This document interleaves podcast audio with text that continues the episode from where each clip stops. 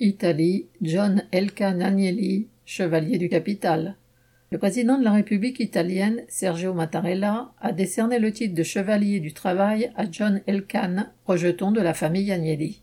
Cette grande famille capitaliste règne sur Fiat, devenue FCA, et intégrée au groupe Stellantis après son mariage avec PSA. Le petit-fils Agnelli, qui à la suite des alliances a un nom américain, est à la tête d'une fortune personnelle estimée à 2 milliards de dollars. Il est resté à la tête de FCA et d'Exor, la société d'investissement contrôlée par la famille. Après avoir promis d'en finir avec le chômage technique, largement financé par le gouvernement, et de reprendre tous les travailleurs, FCA a reçu des aides de l'État pour investir. Elkan s'est ensuite assis sur ses promesses et les travailleurs de FCA continuent à subir le chômage partiel, les salaires amputés et les conditions de travail plus dures. Dans le monde capitaliste dont l'objectif principal est de doper les profits, cela mérite une petite reconnaissance officielle.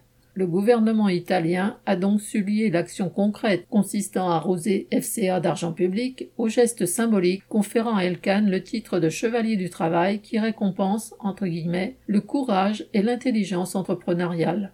Un titre vraiment capital. NC.